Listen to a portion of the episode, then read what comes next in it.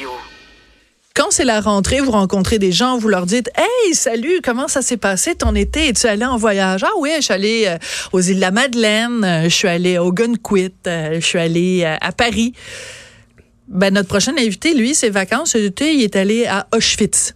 C'est un autre genre de vacances, mais je pense qu'on peut dire que quiconque a mis les pieds là, on peut dire qu'il y a un avant et un après, avant avoir visité ce lieu-là, qui est euh, Auschwitz.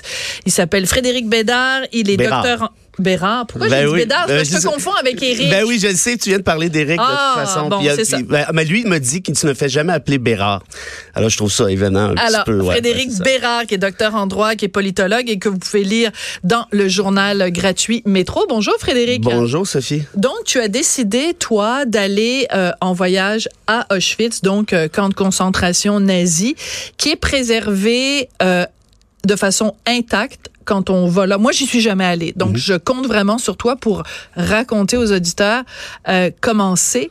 Euh, tu as écrit là-dessus, tu as fait une vidéo et le mot qui ressort, je pense, le plus, c'est bouleversé. On peut pas Ouais. être indifférent quand on va à Auschwitz. Ben, en fait, si vous allez à Auschwitz, vous n'êtes pas bouleversé ou, ou pire encore, vous êtes euh, indifférent euh, en ce qui me concerne. Vous vous- n'êtes pas humain, hein, vous êtes Ouais. mort à quelque part en dedans. Euh, J'ai accepté l'entrevue avec plaisir parce que je pense que c'est important de, de- de se commémorer puis bon, de parler un peu de cette expérience plus personnelle. Mais en même temps, je me suis dit, je vais être un très mauvais invité. Je, je- je ne l'ai pas dit à, à- à notre ami Hugo, mais pourquoi? Parce que j'ai de la difficulté à mettre les mots justes sur ce que j'ai pu vivre avec ma fille. Euh, c'est c'est d'une atrocité qui comme tu peux voir. Ça dépasse l'entendement. Oui, oui, puis c'est parce que tu peux pas comprendre à quel point l'humain puisse être autant méchant. Mhm. Autant atroce. Et puis ce qui est encore plus remarquable et, et ironique en même temps, c'est que tu débarques là et là, et tous ceux qui, de ce que j'ai pu voir, euh, à peu près tout le monde a la même réaction que moi. Donc tu dis, si on est incapable de comprendre comment on s'est rendu là, alors par définition, comment on a fait pour le faire? Comment on a fait, comment l'humain a pu commettre ces atrocités que l'on trouve, de toute évidence, absolument dégueulasses aujourd'hui avec un certain recul, mais à ce moment même, je veux dire, ces, ces gens-là, c'était quand même des humains, c'était pas des robots, c'était pas des extraterrestres. Absolument. Alors comment tu peux aller jusque-là? Ça, pour moi, quand je te parle d'être bouleversé, c'est la question qui, est restée en suspens et à laquelle j'ai toujours pas répondu. Il y a euh, un livre qui est sorti euh, en France, c'est une rescapée de Birkenau, euh, qui, qui, était là en même temps que, que Simone Veil et qui, a, qui, a- qui maintenant se promène dans les écoles en France et qui organise des voyages à Auschwitz-Birkenau Oui. avec des enfants français pour les conscientiser. Oui. Et dans son livre, elle dit que la première fois qu'elle est retournée à, à Birkenau, elle était, elle, elle ne se rendait pas compte à quel point les villages autour étaient comme juste à côté. Ah Il y a oui? des gens qui Oui, avaient une petite maison juste à côté d'un camp d'extermination. Donc, quand ils s'en allaient ramasser leurs carottes dans leur jardin, ils sentaient l'odeur des corps calcinés. Et ça, c'est c'est ce qui Wow. l'avait le plus frappé. Comment, alors qu'on commettait les pires horreurs, la vie autour continuait. Alors, c'est, c'est absolument phénoménal. Puis, puis on, on nous explique, hein, parce que c'est, Mm-hmm. très, très bien fait. Euh, Il y, a, il y a y a un volet informatif très fort à Auschwitz où on nous explique justement comment, comment ça pouvait se dérouler. Il y a plusieurs de ces habitants-là qui pouvaient être soupçonnés, parce que le, allô, la paranoïa, Ouais. pouvaient être soupçonnés d'aider des prisonniers à s'évader et ainsi de suite. Donc, on les foutait eux-mêmes à l'intérieur du camp, alors qu'ils étaient la plupart du temps non-juifs et tout ça. Donc, cette espèce de, de, de, de sentiment-là, et on le revoit encore aujourd'hui, évidemment, je j'ai pas eu la même expérience, euh, Dieu merci, euh, que, que madame de- dont tu parles, mais, mais quand on débarque à Auschwitz, c'est- une petite ville d'Europe comme, comme n'importe quelle autre. Tu vois des enfants qui jouent partout dans l'eau, euh, tu vois des restaurants, euh, on, on mange bien, c'est sympathique, tout le monde est de bonne humeur. Tu arrives à ton hôtel pour le camp de concentration, ça fonctionne comment? Ah, ben c'est demain à partir de 7 heures. Vous pouvez prendre un taxi. Je peux vous appeler un taxi si vous voulez. Vous allez voir, ça coûte à peu près ça. Et puis, euh, ça prend à peu près Comme deux si c'était Disneyland J'allais au ou, euh, ouais. ou à Disneyland ou peu importe. Et là, tu te dis, OK, mais il y a quelque chose qui fonctionne pas là-dedans. Et puis, quand je suis débarqué là, euh, je je suis tombé dans un état un peu second, là, je dois bien dire, Ouais. parce que c'est comme un rêve. Tu, dis, bon, tu, tu les as vus dans, des films, tu les as vus dans un, ouais, oui, évidemment, euh, dans des documentaires et ça, mais tu, dis, ça, ça ne peut pas exister pour vrai. Et quand tu es là, et là, tu peux visiter l'intérieur même des buildings. Là, je te parle pas juste des barbelés et tout le truc.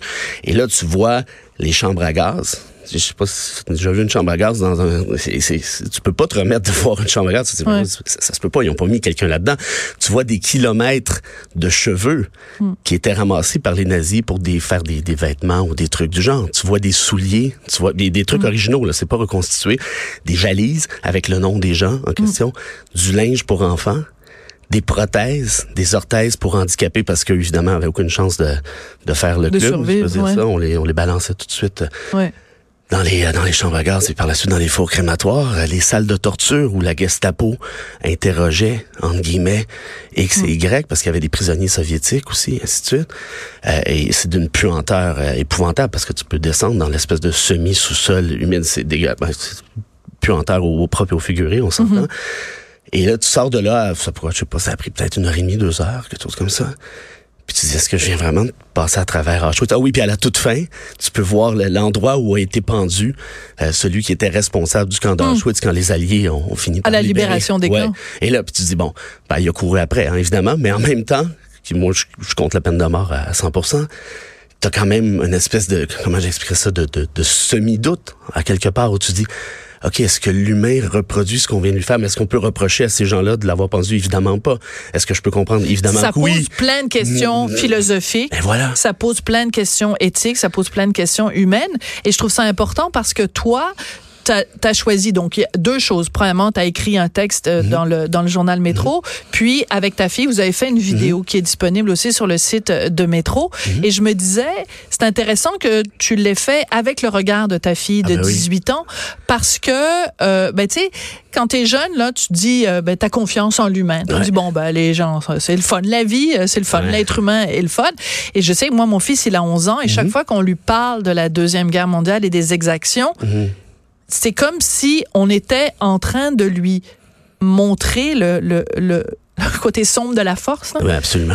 Puis je le vois dans ses yeux que je suis en train de lui montrer que l'être humain, c'est pas, c'est pas, pas passe-partout, là. Ah non, c'est sûr, c'est sûr. le regard de ta fille quand elle était avec toi à euh, Auschwitz. Écoute, ça fait plusieurs voyages qu'on fait de ce type-là. Là. Je suis peut-être un drôle de père, là, mais l'année, l'année d'avant, on est allé en Israël, euh, on s'est promené un important. peu. important. Donc, vous êtes allé à Yad Vashem? Ouais, on s'est promené un petit peu ici et là. Puis, puis je me rappelle, on était sur la plage, je parle de l'année dernière, et puis à un moment donné, euh, venu les, un peu ému, puis elle dit je réalise à quel point je suis, un, un petit poids de rien du tout dans hmm. cet univers et à quel point l'humain peut être peut être méchant et comment je trouve ma place là-dedans. Mm. Va répondre à va répondre à cette question-là à une fille qui avait à ce moment-là 16, 17, 17 ans en fait. Ouais. Euh, j'ai pas eu de réponse. Et puis là, cette année, on rajoute Auschwitz. c'est comme là, on s'entend que c'était la couche. La semaine prochaine. Là, ben, là, je pense que ça va. Là, on a fait le tour. Ben, on a parlé du Rwanda. Ouais. Mais, ben oui. Euh, bon, euh, le Rwanda l'année prochaine. Puis euh, l'année d'après, vous pouvez aller voir Paul Pot. Donc vous allez voir, ben, ben oui, en Asie. Alors, bon, si la DPJ écoute, je vais peut-être me faire retirer mes droits de visite. Mais tout ça pour dire que non, en fait, c'est en même temps je pense que c'est important de ne pas cacher bon elle vient d'avoir 18 ans donc c'est une, une, jeune adulte mais c'est important de ne pas cacher cette réalité là c'est important de se confronter à ces trucs là puis moi j'ai goût de passer le message suivant à tous les, les, les petits extrémistes de la terre là, qui, qui, font preuve d'une inhumanité sans nom. Puis il y, en a je veux dire de, de plus en plus peut-être. Allez faire un tour à Auschwitz là puis allez vous asseoir par la suite au resto, prenez-vous une bière, là, puis repensez à ça. Ouais. repensez à vos trucs. Mais moi, il y a une, une, chose qui me frappe dans le vocabulaire d'aujourd'hui. Euh, les gens qui aiment pas les féministes les appellent des féminazis. Ah, c'est euh, les gens qui aiment pas un tel, ils disent ah toi t'es un collabo. Euh, les gens qui aiment pas, tu sais les, les, comparaisons ah ad Hitlerium là, euh, c'est vraiment c'est vraiment très courant. Tu sais, je veux dire, tu fais n'importe quoi aujourd'hui, tu fais traiter de nazi. Et je me dis, on on on n'a pas le droit d'utiliser ces mots-là et de les banaliser ne serait-ce que par respect pour les gens qui ont vécu sous la botte des nazis. Donc, c'est pour ça que je trouvais ça important que tu viennes aujourd'hui parce que ton texte est important. Parce qu'il y a encore trop de gens qui banalisent, quand ils vont pas carrément jusqu'à nier, mais qui banalisent ce qui s'est passé. Chaque fois qu'on utilise le mot ah nazi pour autre chose que les nazis, ah ben on banalise ce, qui est, ce que les nazis ont fait. Non, ben ça, puis les féminazis, je veux dire, il y a pas, c'est assez stupide comme appellation. Puis, mais moi, je suis d'accord avec toi à 100% là-dessus. Tu ne peux pas reprendre ce discours-là parce qu'on a atteint un niveau d'atrocité qui a été inégalé sauf erreur, et, heureusement d'ailleurs. Et puis on va laisser ça là. là. Ce que, j'essayais de dire, c'est qu'à mon avis, l'humanité est en perte d'humanité, justement. C'est ce qui est en train de se produire tranquillement, pas vite. Tu, tu vois, quand tu peux, euh, tu peux foutre des gens en prison pour avoir secouru des migrants qui sont à la mer, là, visiblement, là, il y a un dérapage qui est en train de se faire. Est-ce qu'il y a un lien à faire avec Auschwitz? Pas nécessairement, évidemment. On n'est pas rendu là, ça n'a rien à voir. Mais ce que j'essaie de dire là-dessus, c'est que ceux qui font preuve de cette inhumanité, Mhm. On en voit présentement. Moi, je pense à Bolsonaro au Brésil, qui est en train de foutre le feu à l'Amazonie, puis il se trouve drôle, en plus.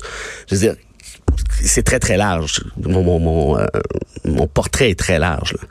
Et quand tu entres dans ce portrait-là, mm faire un tour à Auschwitz, regarde jusqu'où tout ceci peut mener. Puis là, je fais pas d'amalgame, j'ai mhm. rien en tête de manière précise. Je parle juste la perte d'humanité, ultimement, le résultat final, c'est ça. Ouais. Euh, je veux revenir sur ce que je te disais tout à l'heure. Donc cette euh, cette dame qui a écrit un, un, livre sur euh, sur Birkenau et sur et sur ce qu'elle a vu. Et donc elle va avec des enfants euh, à Birkenau, des enfants assez jeunes, mais tu sais mettons au début du secondaire et tout ça. Et il y a eu une controverse en France récemment parce que dans certaines écoles, parce que c'est courant en France d'aller d'aller d'aller là, et il y a eu une controverse parce qu'il y avait des étudiants musulmans, des élèves musulmans qui refusaient d'aller à, mhm. Auschwitz parce qu'il y a quand même en Europe et dans plein d'autres endroits des gens qui nient encore l'Holocauste. Ben, en fait, moi, je, je, connais pas l'histoire sur, sur les musulmans, mais moi, je sais qu'à Auschwitz, j'ai vu plein de musulmans, en fait, qui visitaient le Non, mais je, je cible pas les musulmans en particulier, mais je dis juste que il y a encore ben des gens ben, aujourd'hui ben qui disent pourquoi on, pourquoi on s'intéresse aux Juifs? Il y en a plein d'autres qui ont hein, été euh, des victimes? pourquoi on s'intéresse aux Juifs? Ça, mais ça, nie, ça nie en rien les horreurs qui ont été commises envers d'autres. Mais dans ce cas-ci, tant qu'à moi, on a atteint le summum, là, dans le, le paroxysme des atrocités, c'est là, là, en ce qui me concerne. Et puis pour le reste, en France, dont tu parles, je veux dire, ils ont été obligés d'adopter dans le code criminel français, d'interdire la remise en cause de mm-hmm. l'Holocauste. Tu sais, c'est pas drôle. Et encore aujourd'hui, tu vois qu'il y a une espèce de retour du balancier là, à ce niveau-là. Il y en a qui repartent ce message-là, ah, ben, l'Holocauste, est-ce que ça a déjà existé? Ah, le génocide. au Canada, il y a, il y a Keith Rock, qui était prof au secondaire, qui s'est fait foutre en prison parce qu'il tenait ce genre de discours-là, qui avait remis en question la constitutionnalité d'un article du code criminel qui empêche la propagande haineuse et ce genre de trucs-là. Et puis s'est ramassé en dedans, puis tant pis pour lui. Donc, est-ce que c'est genre de... Moi, moi, je suis pour la liberté d'expression de manière générale, ça fait aucun doute, mais il y a quand même des limites à dire des niaiseries de ce genre-là. Et ça, c'est ça, c'est un fait, c'est pas une opinion. Tu ne peux pas remettre ça en cause. Pourquoi? Parce que justement, ton opinion, on s'en fout. Factuellement, c'est prouvé. Et puis pourquoi tu serais tenté de, de, de, de spinner cette opinion-là, passe-moi l'anglicisme, ben c'est parce que peut-être peut-être des fins politiques autour de ça, puis ça nous intéresse pas d'en avoir. Ouais, il euh, y a euh, une, une question qui se pose, c'est moi je trouve personnellement qu'au Québec, euh, dans les cours d'histoire, mhm. et là je m'adresse au, mhm. politologue en toi, dans les cours d'histoire, il y a il n'y a pas suffisamment d'informations sur la Deuxième Guerre mondiale et il n'y a pas suffisamment d'informations sur ça parce qu'on se retrouve avec des, des jeunes qui sortent de, de du, du, secondaire, là, qui finissent avec leur deck et qui ont, ont, ont tu sais, c'est comment il s'est passé quelque chose en Allemagne vaguement. Euh, il y avait des pas fins, mais on sait pas trop c'est qui et tout ça. Il y a un manque de culture. Tu sais, autant en Europe, peut-être c'est trop présent, mais en même temps, tu as des plaques à tous les coins de rue qui te rappellent qu'il y a eu des rafles et tout ça.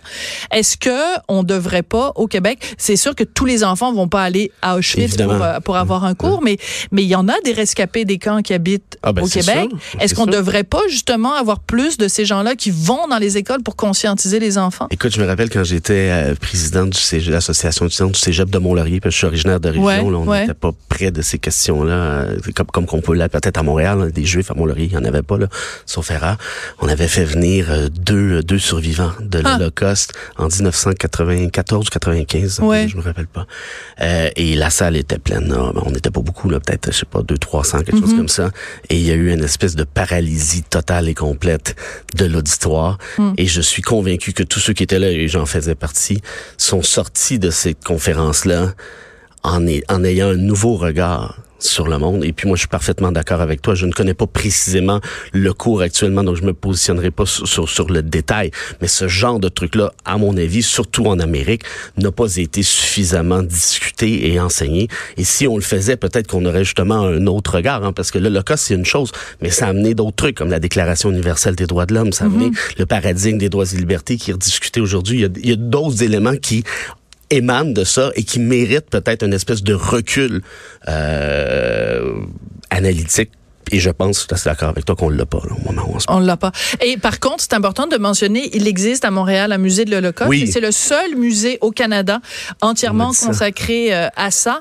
Et régulièrement, il y a des euh, élèves de, ben, évidemment, du secondaire qui vont euh, faire des visites euh, organisées à, à ce musée-là. Et c'est un musée important. Puis vous n'êtes pas obligé d'attendre que l'école de votre enfant organise quelque chose, mais euh, amenez votre enfant là. Et justement, on trouve là aussi, il y a toute une section sur le Québec parce que il y avait des endroits, des villages au Québec où c'était marqué à l'entrée du village, les Juifs ne sont pas les ah ben bienvenus ici. Ah oui, puis il y a des articles de journaux, puis le Devoir a fait son meilleur coup pas là-dessus. Ben il y avait des trucs qui, là, là, ça c'est pas de l'antisémitisme, je sais pas c'est quoi. et donc l'histoire, ça sert à ça, hein, d'avoir un nouveau regard sur l'actualité, sur la manière dont on agit en tant qu'humain. Euh, et puis, plus on l'enseigne, à mon sens, mieux on se porte. Et malheureusement ou heureusement, on a cet exemple-là qui est formidable dans les deux sens du terme. Alors, pourquoi ne pas l'utiliser comme étant une espèce de, de véhicule vers, vers ce qui s'en vient potentiellement? Absolument. Ben, merci beaucoup, Frédéric Bérard. merci, Sophie qui est docteur en droit, qui est politologue. Oui, Journal Métro, qui est gratuit, comme ben la presse. Ben, c'est parce que la presse, oui. Ben, ben ça prend une tablette à 800 pièces pour pouvoir le lire, mais Ah, ben, ça, c'est leur problème. Hein. Merci beaucoup. Merci beaucoup, Frédéric Bérard. Après la pause, on parle de ces étudiants, de ces enfants qui ont la chance, je pense que c'est vraiment un privilège de faire l'éducation à la maison. On en parle après la pause.